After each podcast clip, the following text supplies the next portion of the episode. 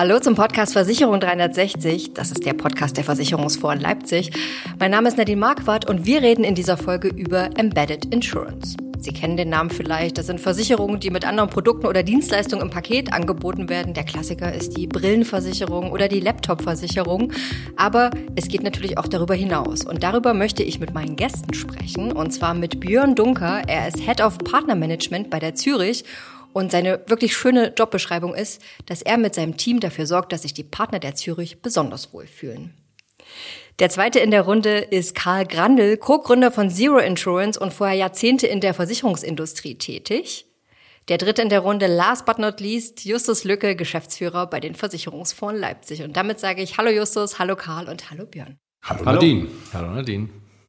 Wir haben uns ja hier auf dem We Explore getroffen, unserem Partnerfestival, das aktuelle Trends und deren Impact auf die Versicherungsbranche thematisiert. Und da wäre natürlich meine Frage, was habt ihr euch denn heute denn schon angeschaut? Wir sind ja am Nachmittag. War da irgendwas Besonderes, Inter äh, Interessantes dabei, was ihr gesehen habt? Karl, wie sieht's bei dir aus? Also ich fand sehr interessant äh, künstliche Intelligenz, um Schadenbetrug vorzubeugen, zu analysieren, zu sehen. Das fand ich wirklich ein ganz heißes Thema.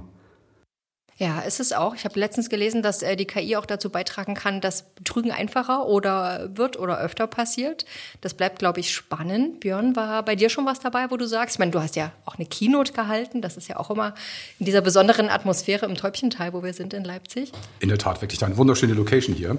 Ähm, ja, die, die, drei Pitches beispielsweise der Startups fand ich wirklich sehr spannend. Ähm, das heißt also, was da in, an Trends unterwegs sind und womit sich dann ähm, Menschen draußen im Lande beschäftigen, was auch durchaus einen großen Impact für uns als Versicherer haben kann. Ähm, zum anderen war ich bei dem Workshop rund um das Thema ähm, Gen AI dabei. Das war auch sehr spannend, äh, mal zu sehen, wie drei unterschiedliche Modelle völlig unterschiedliche Ergebnisse auf die identischen Anfragen ausspucken. Also das äh, fand ich schon sehr spannend. Und Justus, du bist natürlich ein bisschen befangen äh, als Geschäftsführer der Versicherungsfonds, aber was war für dich als besonderes Highlight bisher dabei? Natürlich auf jeden Fall die Keynote von Björn und der Vortrag von Karl zusammen mit Michaela zum Thema Embedded Insurance und Partnerships. Nein, es war wirklich sehr spannend, aber gerade so auch die Vielfältigkeit und zum Beispiel bei den Workshops das Thema UX-UI-Design, was man ja sagen muss, sollten ja eigentlich alle inzwischen können. Aber ich glaube, da gibt es in der Branche auch noch Nachholbedarf und dass man wirklich da gemeinschaftlich dran gearbeitet hat, wie geht das eigentlich, was kann ich machen, das fand ich auch schon sehr spannend, wirklich hands-on da auch an den Problemen mal zu arbeiten. Genau, hier wird konkret an den Lösungen schon gearbeitet für die Zukunft. Wir haben es gerade schon erwähnt, Karl und Björn. Ihr beide habt einen Impuls schon gegeben. Es ging um die Themen Embedded Insurance und Partnerschaften. Das ist ja auch das Thema unserer Folge. Was ist denn für euch Embedded Insurance? Ist es ein reiner Vertriebskanal oder würdet ihr sagen, es ist mehr als das? Also deutlich mehr als das. Also natürlich ist es auch ein Absatzweg für Versicherungen, gar keine Frage. Aber ich glaube, das ist wirklich eine, eine tolle Möglichkeit, um ganzheitlichere Lösungen für die Kunden auch anzubieten. Also jetzt weg von ähm, singulären Lösungen, die der Kunde sich selbst zusammenstöpseln muss, sondern wirklich zu holistischen Lösungen.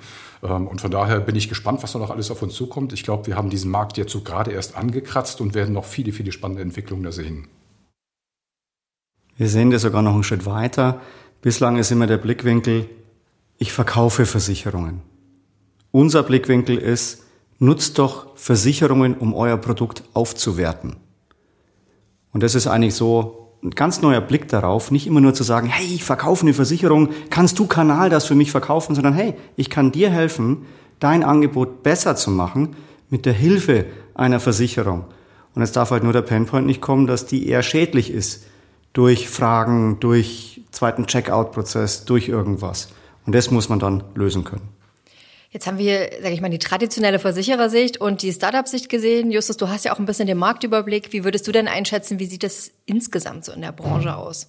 Ja, ich glaube, also ich sag mal so, aus meiner Wahrnehmung sind 95 Prozent der, der Mitarbeiter der Branche, die das eher als, wie hatte ich es früher mal genannt, produktaccessorischen Vertrieb sehen, also Annex O.E. Also das ist schon sehr nah, ist einfach Mitverkauf. Und ich glaube, dass das Modell nicht auf Dauer Spaß machen wird, weder der Branche noch den Partnern, sondern dass wirklich das Potenzial dann besteht, wenn ich wirklich was Neues mache.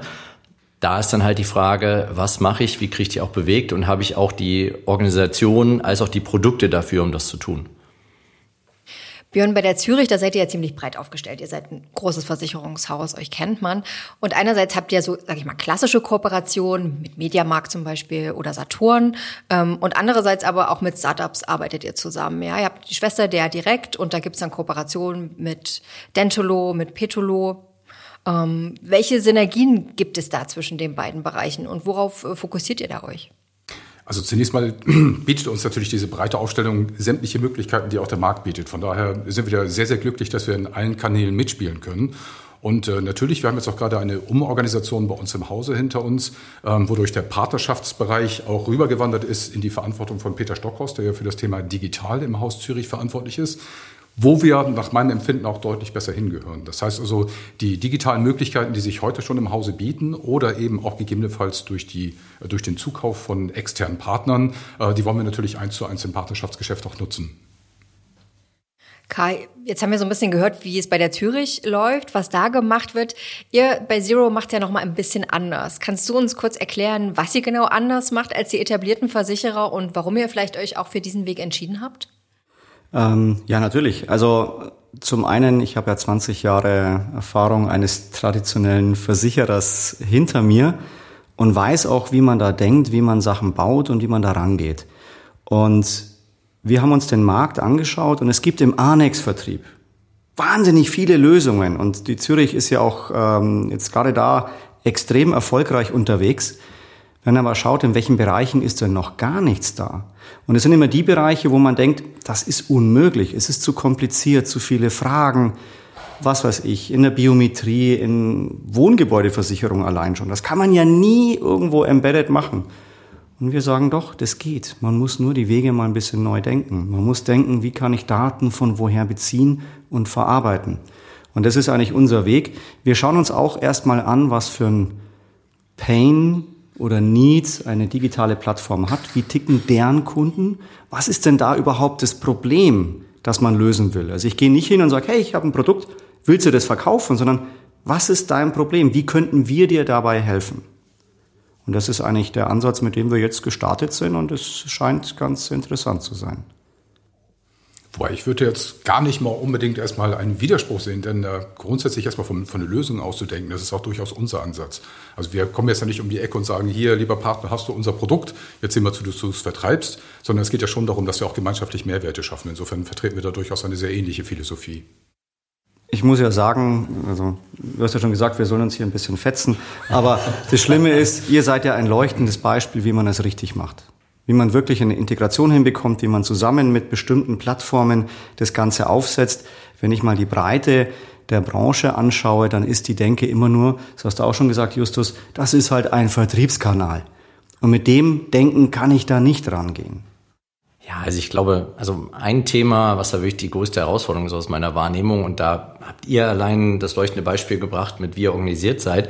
Ich glaube, die Versicherung an sich hat ja keine Erfahrung in der Zusammenarbeit mit Nicht-Versicherungspartnern. Also die können mit Vermittlern arbeiten, die können mit Banken arbeiten, also mit all die irgendwie im Versicherungsfinanzkontext unterwegs sind, aber überhaupt die Sprache von Partnern zu sprechen, die halt nicht im Versicherungsfinanzkontext unterwegs sind, ist halt da eine große Herausforderung, auch die richtigen zu identifizieren, denn ich glaube, aus meiner Wahrnehmung ist auch gerade in den aktuellen Initiativen rund um Embedded Insurance die Hauptfrage, und die hätte ich gerne selber mal beantwortet, kann ich damit überhaupt auf lange Sicht Geld verdienen. Also diese Initiativen sind ja doch häufig meistens dann eher kleinteiliger, die kleine Volumen äh, plus un, äh, kleine Beiträge und oder teilweise auch kleine Volumen. Und das ist natürlich dann die Frage, geht dieser Business Case dann am Ende auch mit auf? Weil bisher muss man sagen, so an den verschiedenen Stellen, glaube ich, dass es schon schwierig ist, weil die Partner natürlich auch ihren Wert kennen, oder? Ich meine, Björn, ihr habt doch auch wahrscheinlich eure Erfahrungen, dass, dass gerade die Plattformen, die vielleicht für euch am spannendsten sind, dann vielleicht schon am ehesten sagen, so ja, ich lass mir meinen Kundenzugang auch gut bezahlen, egal wie sehr ihr ihnen auch auf anderer Ebene hilft, oder? Durchaus, ja. Und ich kann dir dazu stimmen. Also gerade wenn wir über ein insgesamt kleines Volumen sprechen, dann wird es natürlich für einen traditionellen Versicherer umso schwieriger. Denn äh, dafür braucht es auf jeden Fall also selbst bei kleinteiligen großen Volumen ähm, braucht es einfach voll digitale Prozesse und da sind wir tatsächlich noch ein bisschen hinten an. Da haben uns Startups durchaus etwas voraus. Und deswegen macht ja auch genau an solchen Stellen aus Sicht eines Versicherers die Kooperation mit einem Startup maximal Sinn. Ähm, also von daher, ja, kann ich dir nur beipflichten. Ich würde übrigens gerne noch einhaken bei dem Thema, kann ich daran was verdienen? Da denken ja immer zwei Parteien. So, oder man unterstellt der zweiten Partei, die denkt so. Also nicht nur der Versicherer will was dabei verdienen, mit möglichst geringem Aufwand. Da helfen Startups, die natürlich schneller, agiler sind. Aber wenn es nicht skalierbar ist, wenn es nicht eine Mindestgröße erreicht, dann lohnt sich das ja nicht. Lass ich mal das beiseite. Wie denkt denn die Partnerplattform? Die zu erreichen über da kannst du was verdienen, ist vielleicht nicht der richtige Ansatz. Nehmen wir mal Apple. Jeder kennt Apple Care. Da steht AIG dahinter und die machen weltweit 4 Milliarden Umsatz mit Apple Care.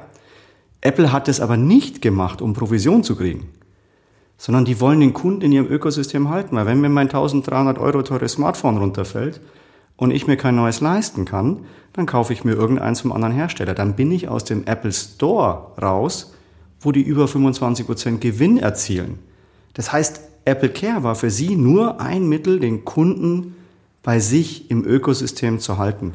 Und in der Sprache mit den digitalen Plattformen ist eben nicht der Need oder nicht nur der Need, ich möchte etwas verdienen, sondern wie kann ich Mehrwerte schaffen? Wie kann ich Mehrwerte schaffen, um diesen Kunden bei mir zu halten?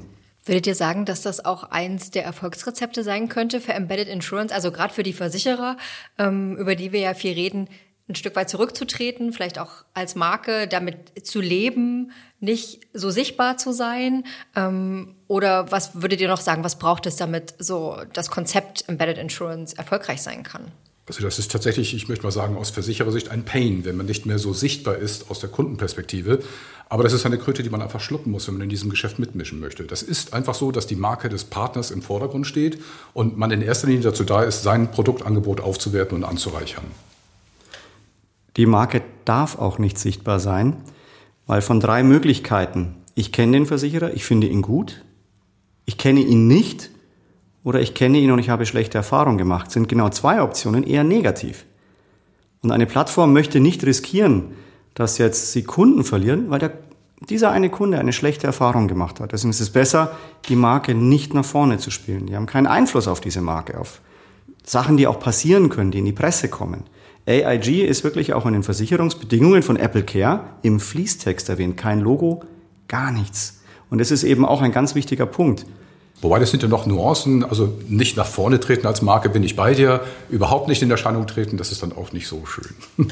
Was mich ja dann sehr mal aufbauend, auf dem ihr es ja gesagt habt, man soll den Pain des Partners lösen. Aber da ist ja immer von weg, damit ich ein Problem lösen kann, muss ich ja erstmal verstehen und kennen.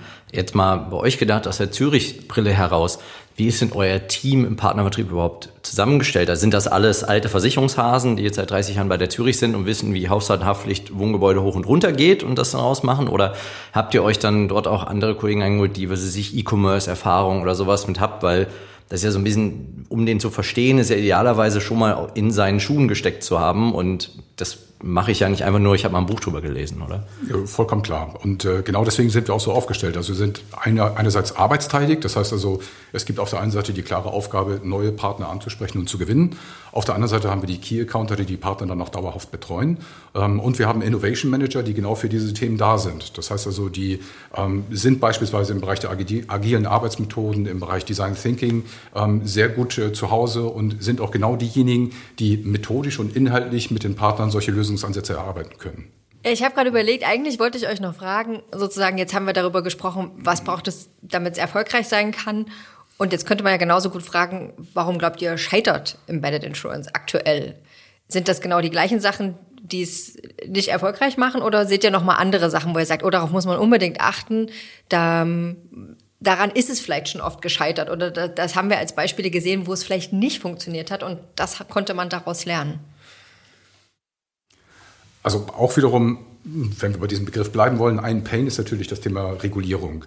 Ähm, die führt zwangsläufig dazu, dass wir zum Beispiel Prozesse haben, die nicht ganz so geschmeidig ablaufen, äh, wie wir uns das alle vorstellen, wie es aus Kundenperspektive einfach wünschenswert wäre. Sei es jetzt solche Dinge wie Informationspflichtenverordnung, das heißt, ich muss vor dem Versicherungsabschluss mir Dokumente runterladen.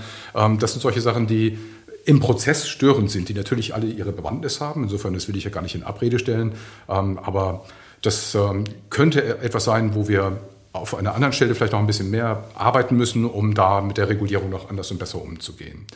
Auf der anderen Seite geht es natürlich auch immer um die Akzeptanz des Kunden. Also wenn wir da gemeinschaftliche Produkte und Bündel bauen, von denen wir überzeugt sind, dass sie genau den Nerv der Zeit treffen, dann kann es immer noch sein, dass der Kunde das überhaupt nicht gutiert und sagt von wegen, äh, geh mir weg, ich mache lieber alles selber. Genauso wie ich meine Reise inzwischen, ich buche den Flug, ich buche das Hotel, ich buche den Mietwagen. Das muss nicht alles als Pauschalreise kommen. Genauso kann er auch auf so ein äh, gesamtheitliches Angebot äh, eines Partners mit einer Versicherung zusammen reagieren. Aber da sind wir wieder bei eurem Konzept, dass man erst guckt, sozusagen, was wollen die Leute eigentlich? Was brauchen die? Es kann dann ja immer noch scheitern, weil die Welt noch nicht bereit war für das Konzept oder woran auch immer es scheitern kann. Aber das ist ja das, was ihr sagt. Ne? Wir gucken erstmal, was wollen die Leute überhaupt nicht? Was denken wir, was die vielleicht wollen oder brauchen? Genau. Ähm, es ist auch der Unterschied natürlich. Ein Versicherer hat einmal eine Produktidee, setzt ein Riesenteam drauf, ähm, Maximalauslastung, ich übertreibe jetzt mal ein bisschen. Ein bisschen. Baut das Ding komplett fertig und dann wird es an die Rampe gestellt. Wir als Startups eher nach einer agilen Methode teilfertigstellen, iterieren, Kunde fragen, verbessern. Das sind verschiedene Schleifen, die man da dreht und versucht, das Ganze dann wirklich so zu bauen, wie der Kunde es haben will. Karl, wenn ich jetzt böse wäre, würde, würde ich sagen, genau an der Stelle merkt man, dass du schon ein paar Jahre aus der Branche raus bist. Also agile Produktentwicklungsprozesse, die kennen wir auch durchaus inzwischen in der Versicherungsbranche als, äh, als kleines Einmaleins, möchte ich mal sagen. Ähm, und tatsächlich ist es auch so, es gibt inzwischen ja sogar einen gesetzlich geforderten Produktentwicklungsprozess, wo man sich genau mit den Zielmärkten beschäftigen muss und auch wirklich nur dann Lösungen an den Markt bringen kann, wenn sie auch entsprechend vertestet sind. Aber ja, grundsätzlich hast du natürlich recht, die Vorgehensweise agile Produktentwicklung, das macht Sinn. Und das fällt euch vielleicht tatsächlich an der einen oder anderen Stelle auch deutlich leichter, weil ihr einfach schneller mal vertesten könnt. Während wenn wir die große Maschine anschmeißen, dann muss schon äh, der erste Schuss sitzen. Plus auch ein bisschen mehr Volumen dann sicherlich auch mit dahinter stehen, hinter den Cases, die ihr da rechnet. Und da würde mich mal interessieren, auf aufbauend, jetzt so über grundlegende Themen, wenn ihr euch jetzt mal an, sagen wir mal, zehn ähm, Partnering-Gespräche oder sowas erinnert, die nicht funktioniert haben, sowohl aus der Zero Insurance als auch Zürich heraus, sagt, von diesen Themen, sei es die Technologie hat nicht funktioniert, die Regulatorik hat den Prozess so schlimm gemacht, dass das Thema, ihr hattet nicht die richtigen Produkte dafür oder der Kundennied war nicht da, so als Beispiele. Was denkt ihr, wie würde sich auf diese zehn das aufteilen? So aus eurer Erfahrung her, woran es dann gescheitert ist. Ich weiß, es ist schwierig zu sagen, aber so mal konkret, bist ja nicht Einzelfall, aber immer so eine Gewichtung zu haben, woran oder andersrum, woran scheitert es denn aus eurer Erfahrung, aus euren bisher am meisten in den Gesprächen, dass es nicht zustande kommt am Ende? Jörn? Also wenn ich so Revue passieren lasse, ich glaube, wir haben, wenn dann eher ein Defizit auf der Produktseite. Ich erinnere mich sehr lebhaft an einen Design Thinking Workshop, den wir mit einem Reiseanbieter gehabt haben, wo wir sehr schön herausgearbeitet haben, wo aus deren Sicht und aus unserer gemeinschaftlichen Sicht echte Pains und Needs auf Kundenseite sind. Und wir waren schlicht und nicht in der Lage, ähm, ein eine Produktidee darauf zu setzen. Und dann geht man freundschaftlich auseinander, kommt aber dann nicht miteinander ins Geschäft. Und äh, tatsächlich ist es eine, also wenn ich von Produkt spreche, dann ist es natürlich eine Kombination aus mehreren. Es kann auch der dahinterliegende fehlende Prozess sein, äh, das Produkt vernünftig in die Maschine oder überhaupt ins System zu bekommen. Ähm, das sind so die Haken und Ösen, mit denen wir da zu kämpfen haben. Bei uns kann ich jetzt nicht sagen, dass irgendwas gescheitert ist.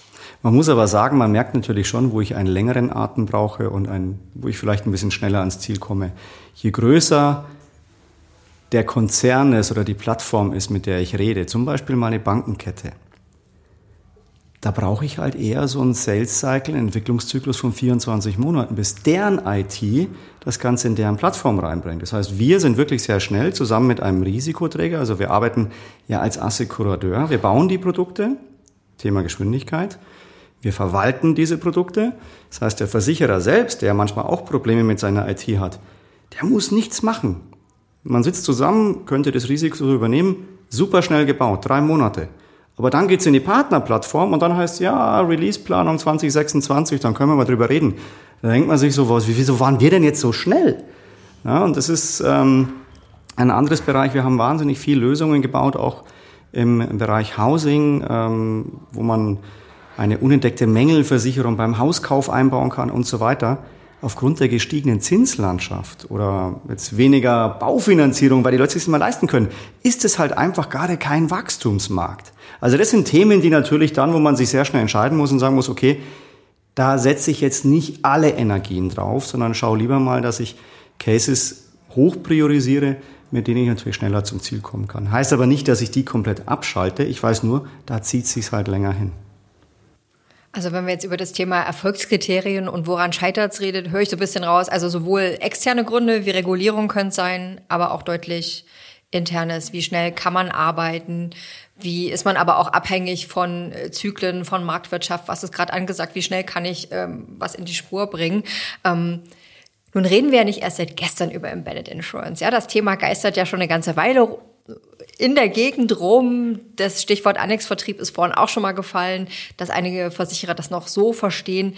Was würdet ihr denn sagen, was muss man grundsätzlich tun oder muss, muss getan werden, damit Embedded Insurance jetzt mal wirklich so zum Durchbruch kommt und ähm, vielleicht nicht nur in kleinen Teilprojekten umgesetzt wird? Ja, also zunächst mal würde ich mich sehr freuen, wenn viele Versicherer nach wie vor noch lange, lange, lange an Annex denken, wenn es um Embedded Insurance geht. Das könnte uns nämlich dabei helfen, den kleinen Vorsprung, den wir vielleicht im Augenblick haben, auch weiter zu halten oder auszubauen. Ähm, ansonsten, ja, es wird viel um das Thema Digitalisierung gehen. Ähm, Grundsätzlich Embedded Insurance wird irgendwann noch viel mehr als heute schon mit Daten, also mit riesigen Datenmengen zu tun haben ähm, und dementsprechend auf Versichererseite oder auf Partnerseite auch mit der Möglichkeit, mit diesen Daten überhaupt etwas anzufangen. Und ich glaube, wenn wir diesen Knoten irgendwann gelöst haben, dann werden wir auch wirklich eine, eine Evolution, vielleicht sogar eine Revolution in diesem Markt der Embedded Insurance erleben, wo plötzlich ganz neue Geschäftsmodelle entstehen, an die wir heute vielleicht noch gar nicht denken. Karl, ihr benutzt ja auch das Stichwort Symbiotic Insurance bei, bei Zero. Ja, wir versuchen eben genau einen dieser Pain Points auszumerzen, ist nämlich der zweite Checkout-Prozess. Der Kunde muss einen separaten Versicherungsvertrag abschließen. Und wir sagen, nein, es muss Teil deines Produkts werden. Sprich, du, liebe Plattform, wirst Versicherungsnehmer und es wird eine Art Rückdeckung des Leistungsversprechens, das du abgibst. Das heißt, die Produkte müssen komplett neu gebaut werden. Die Produkte müssen genau darauf abgestimmt werden. Und dann Thema Regulatorik kommen halt nochmal auch Urteile vom EuGH und BGH, die das Ganze auch wieder erschweren. Und auch hier muss man dann schauen, wie finde ich denn Lösungen, die eben nicht wieder die ganze Regulatorik von vorne aufrollen. Aber Symbiotik in dem Fall, weil es eine Symbiose ist quasi zwischen dem Angebot, das wir helfen einzubetten und dem eigentlichen, was angeboten wird. Ja, also ich glaube da immer so ein bisschen an, was wir brauchen, ist ein, das ist jetzt schlecht für den Björn, aber wir brauchen noch einen größeren Markt an der Stelle an Unternehmen, auch Versicherern, die so denken wie ihr, die halt stärker in diesen Problemstellungen der Partner denken, weil die meisten halt doch eher in Annex denken. Und ich glaube, das ist auch so ein Markt unter den Partnern, dass die halt noch mehr Angebote an spannenden Lösungen sehen, wo sie halt noch stärker den Mehrwert nicht nur finanziell vorgelebt bekommen, sondern wie sie ihren Prozess, ihre Kundenbindung und so weiter verbessert bekommen. Für mich ist da der Kern, wenn die Unternehmen wirklich so eine Head of Partnering oder sowas überhaupt mal einführen. Weil nach meiner Wahrnehmung ist das eher, seid ihr da noch quasi Exoten an vielen Stellen in der Branche, weil die meisten, die haben halt Head of Broker, Head of äh, Exec äh, Exklusivvertrieb, aber halt nichts mit externen Partnern, die halt dann wirklich auch die Aufgabe haben, auch die Partner zu verstehen. Und da glaube ich wirklich, es hilft, da macht der Wettbewerb dann auch den Markt. Desto mehr wir haben, die auch in diesen Dingen denken, machen dann auch im Partnering oder bei den Partnern dann auch viel mehr Aufmerksamkeit. Und das ist, glaube ich, was, was die Branche auch in den Lösungen dann heranbringt, weil je mehr Lösungen es da gibt, desto höher ist die Wahrscheinlichkeit, dass es wirklich welche gibt, die auch diese Symbiotic Insurance dann darstellen und halt sich wirklich integrieren in den Prozess und nicht nur so annex sind. Also bei der Zürich, bei Björn werden demnächst ganz viele Anfragen eingehen. Wie macht ihr das denn beim Partnern und Partnering und Partnermanagement? Ähm, welche Produkte oder Sparten haben denn für euch aus eurer Sicht das größte Potenzial beim Thema Embedded Insurance, wo ihr sagt, okay, damit kann man anfangen oder das ist ein gutes Produkt, mit dem man einfach mal starten kann, wenn man es ausprobieren möchte? Also wir haben insgesamt vier große Bereiche für uns mal identifiziert, in denen es wirklich mal Sinn macht, reinzugehen. Das eine ist ähm, Health. Man nehme nur die ganzen Apps, die genutzt werden im Gesundheits- und Wellbeing. Da kann man mit vielen Daten arbeiten, der User, und kann dann entsprechend auch Lösungen anbieten. Wir haben auch das ganze Thema Wealth, Finanzmanagement, also alles rund um Banking und so weiter, around House oder Housing. Und da geht es nicht nur um, ich kaufe eine Immobilie, es geht um Vermietplattformen, es geht um alle möglichen Themen rund um das Thema und B2B Services. Und B2B Services, da sehen wir gerade, da ist richtig Musik drin. Da ist ein richtiger Pain, weil da ist alles noch so handcrafted. Da sind wir noch im Steinplattenmodus. Da ist noch nicht sehr viel Digitalisierung. Und gerade da sehen wir mit den Sachen, die wir jetzt auch schon bauen und umsetzen, da kann man wahnsinnig viel machen. Ja, also grundsätzlich, wenn ich natürlich auf das schaue, wo wir jetzt heute stehen, das ist natürlich ein Geschäftsfeld, das wir durchaus ausbauen wollen. Also alles jetzt rund um das Thema Absicherung eines Kernproduktes wie eines elektronischen Gerätes. Da sind wir im Augenblick sehr stark. Ähm, da werden wir auch, denke ich mal, noch weiter wachsen. Ähm, weiterhin das Thema Reise, wobei ich da jetzt gar nicht unbedingt auf so die klassischen Reiseversicherungen, die ich bei einem Buchungsportal mit anklicke, ähm, sondern das Thema würde ich ein bisschen weiter fassen und eventuell grundsätzlich unter der Überschrift Mobilität fassen. Ich glaube, die Mobilität in Deutschland wird sich noch gravierend verändern und dementsprechend werden sich auch ganz neue Bedarfe ergeben, die wir heute vielleicht noch gar nicht kennen. Ähm, und last but not least ist natürlich das Thema schlechthin, äh, das Thema Nachhaltigkeit. Ähm, da werden sich aus meiner Sicht auch extrem viele Ansatzpunkte auch für Embedded-Lösungen noch äh, bieten, ähm, die wir heute schon anfangen, uns anzuschauen und zu erschließen, äh, wo wir aber, wie gesagt, gerade erst so am, am Anfang der Fahnenstange sind und noch lange nicht am Ende. Ich fange mal damit an, was ich den Unternehmen sagen würde, was sie vielleicht nicht tun sollten und welchen Markt sie jetzt nicht gehen sollten. Weil ich glaube, das wo ihr auch zum Beispiel sehr stark seid, diese ganzen, sagen wir so, klassischen Themen wie Garantieverlängerung im E-Commerce-Bereich, das ganze Top-Up-Insurance im Kfz-Bereich, da gibt's halt schon Partner, die das schon mehrfach gemacht haben. Jetzt nicht nur ihr, sondern auch gerade im Carsharing-Bereich gibt's ja auch andere starke Wettbewerber. Die haben die Prozesse, die haben die Cases, die haben das aufgesetzt. Da ist es eigentlich nicht sinnvoll, da zu versuchen reinzugehen und da irgendwie auch ein sinnvoller Wettbewerber zu sein. Das heißt, das würde ich auf jeden Fall sagen, diese klassischen Garantieverlängerungsthemen im E-Commerce-Bereich etc., lasst die Finger davon und den klassischen Wegen, weil da gibt's einfach andere, die das schon machen und da ist auch einfach, da, das heißt, da verdirbt man nur die Preise, das heißt, es würden für alle die Margen nur schlechter, weil da komme ich nur über dann über bessere Margen für den Partner und schlechtere Margen für die Versicherung rein und dann rechnet sich das irgendwann für keinen mehr, wenn nicht zu machen. Was ich spannend finde von auch gerade, was ihr erwähnt habt, sind, wie gesagt, gerade so die Cases, wo du sagst, da hast du auch ein bisschen Volumen dahinter, insbesondere auch in Betrag pro Versicherung, dass es halt nicht so kleinteilig ist. Und da finde ich gerade dieses Thema, wie gesagt, B2B-Gewerbebereich wirklich sehr spannend, weil ich glaube auch, dass das bisher so weitestgehend aus dem Fokus ist. Da sind natürlich auch die Prozesse an sich in der Versicherung eher, haben wir so ein paar Endsafe und Co. versucht, mal ein bisschen digitalere Gewerbeversicherungen anzubieten. Ich glaube, da gibt es wirklich großes Potenzial. Es gibt ja schon so erstes Case, erste Cases so Richtung Warenkreditversicherung als Embedded Insurance auf B2B-Plattformen. Ich meine, in Leipzig gibt es ja auch Unite beispielsweise, das ist ja eine der größten B2B äh, die also in solche Unternehmen da sicherlich auch spannend sind. Das finde ich auch spannend. Housing auch interessant, aber natürlich das ist auch ein ganz schön dickes Brett, gerade auch wenn man dann schauen will, Schadenquoten etc. Das ist ist auch margentechnisch jetzt auch vom Produkt her an sich schwierig, auch wenn wir ja sagen, es sind ja nicht die klassischen Produkte, die ich dir verkaufe. Daher finde ich das an sich schon sehr spannend. Und jetzt ist es ja so, jetzt haben wir darüber geredet, was ist Embedded Insurance, wie kann man das anschieben, in welchen Bereichen lohnt sich's, aber es lebt ja durch die Kooperation. Man muss zusammenarbeiten. Das ist wie in einer guten Partnerschaft. Da muss man auch immer ein bisschen dran arbeiten, damit das auch äh, weiter funktioniert. Ähm, zum einen wäre meine Frage noch zum Abschluss, wie findet man dann überhaupt die richtige Partnerin oder den richtigen Partner? Also nicht im Leben, sondern im, im Bereich Embedded Insurance, obwohl das sicherlich auch eine spannende Frage wäre. Und dann ist natürlich die Frage, wie hält man die Beziehungen am Leben? Wie hält man die Liebe frisch, würde man sagen, im Privaten? Was sind da eure Tipps und Erfahrungen, Karl? Also gut, ich habe natürlich einen Vorteil, dass ich in der Branche sehr vernetzt bin. Und das bedeutet, dass ich auf Augenhöhe auch mit den Versicherern reden kann und sagen kann, pass auf, ich habe hier einen Case, ich habe hier was ganz Spannendes eine Plattform von vielen, die da kommen, also skalierbar immer. Die hat den und den Need und ich bräuchte in der Sparte, in dem Bereich, bräuchte ich mal einen Versicherer, der Lust hat, mit uns neue Wege zu gehen.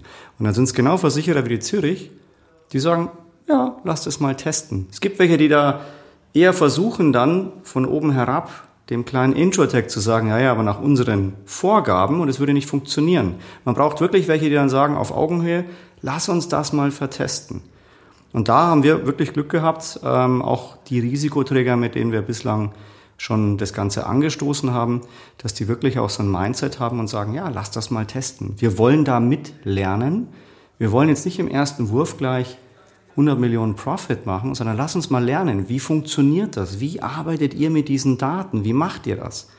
Und das ist natürlich, da braucht's Mindset und Verlässlichkeit. Also wenn man miteinander arbeitet, muss man einfach auch Sachen einhalten. Da kann man nicht immer hü hot. Das ist gerade für einen großen Tanker, der gewohnt ist, in eine bestimmte Richtung zu gehen und ein Startup, das hin und her huscht und immer ähm, dem nächsten, sage ich mal, Wagniskapitalgeber hinterherläuft, ist natürlich irgendwie eine komische Situation. Und man muss da einfach auch verlässlich miteinander dann arbeiten können. Ja, das hast du trefflich beschrieben. Also ähm, grundsätzlich, wenn ich jetzt erstmal über Marktzugänge spreche, also das war ja deine erste Frage, ähm, dann haben wir natürlich drei verschiedene Sourcen möchte, oder Ressourcen, möchte ich sagen. Das eine ist natürlich die eigene Akquise. Das heißt, wir kommen eigentlich aus unserem heute betriebenen Geschäft und schauen, wo könnte grundsätzlich ein Geschäftsmodell auch auf einen anderen Partner passen. Das ist durchaus ein probater Weg. Äh, das Zweite ist, wir als Zürich haben natürlich ein sehr, sehr breites Standbein im Bereich Commercial Insurance, also Industrie- und Großgewerbeversicherung. Und da sind natürlich auch genau solche Partner, die wir wiederum für den B2B2C-Ansatz gebrauchen können, um das mal so rum auszudrücken. Das heißt, wir sind innerhalb des Hauses sehr gut vernetzt und äh, entwickeln dann über den Kontakt der Kollegen ähm, gemeinsam mit unseren Industriepartnern auch Lösungen für deren Kunden. Ja, und last but not least, wenn man sich inzwischen so einen gewissen Namen in der Branche erwertet, oder erarbeitet hat, äh, nicht nur in der eigenen Branche, sondern eben auch in fremden Branchen, dann kommt das zum Tragen, was Karl gerade sagte. Ähm, wir werden auch angesprochen dann von, von potenziellen Partnern. Und dann kann man gemeinschaftlich überlegen, macht das Sinn, miteinander zu partnern? Ähm, und dann kann es losgehen. Und dann auch wiederum, ich wiederhole jetzt deine Worte, äh, das Thema Vertrauen und Verlässlichkeit ist halt das A und O. Das ist auch tatsächlich in einer zwischenmenschlichen Beziehung nicht anders als in einer geschäftlichen Beziehung. Das heißt, wenn ich gerne mit jemandem zusammenarbeite, weil ich weiß, ich kann mich auf ihn verlassen, die Zusagen, die er trifft, hält er ein, dann macht es Spaß und dann haben wir auch eine sehr solide Basis, um auch langfristig miteinander zu arbeiten. Ich hätte ja fast gesagt, das ist ein schönes Schlusswort, aber das würde ich dir jetzt dir übergeben, Justus, an dieser Stelle. Ähm, was kann, magst du noch, noch ergänzen? Ja, also ich glaube, was ich nur da wieder aufbauen auf dem, was ich vorher schon gesagt habe. Ich glaube, wir sollten uns alle wirklich mit Embedded Insurance auseinandersetzen als Symbiotic Insurance, als der ganze Markt.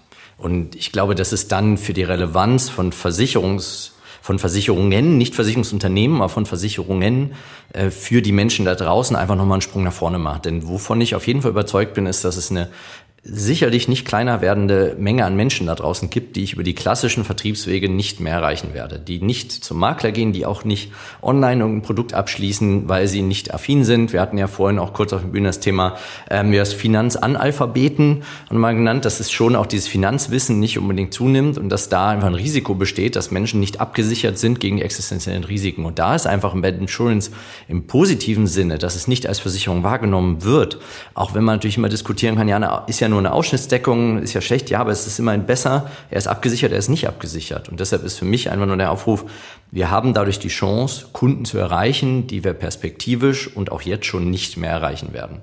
Und deshalb sollte eigentlich jeder sich damit auseinandersetzen. Und wenn er sich auf seinen Fokusbereich, was habe ich für Stärken, was habe ich für Kontakte, was habe ich für ein Netzwerk, über die ich das dann generieren kann, ja, das ist einfach nur mein Aufruf dazu. Mit Justus Lücke, Björn Dunker und Karl Grandel habe ich über das Thema Embedded Insurance gesprochen hier beim Podcast Versicherung 360. Vielen Dank an euch drei, das war sehr spannend. Das fand ich auch. Schönen Dank. Danke dir. Danke euch. Wenn Sie bis hierhin gehört haben, dann hat Ihnen die Folge ja offenbar gefallen. Deswegen würde ich Ihnen ans Herz legen, vielleicht auch in unsere anderen Folgen reinzuhören. Sie können unseren Podcast natürlich auch abonnieren. Sie finden uns auf allen bekannten Podcast-Plattformen unter dem Namen Versicherung 360. Und ich sage danke fürs Zuhören und bis bald.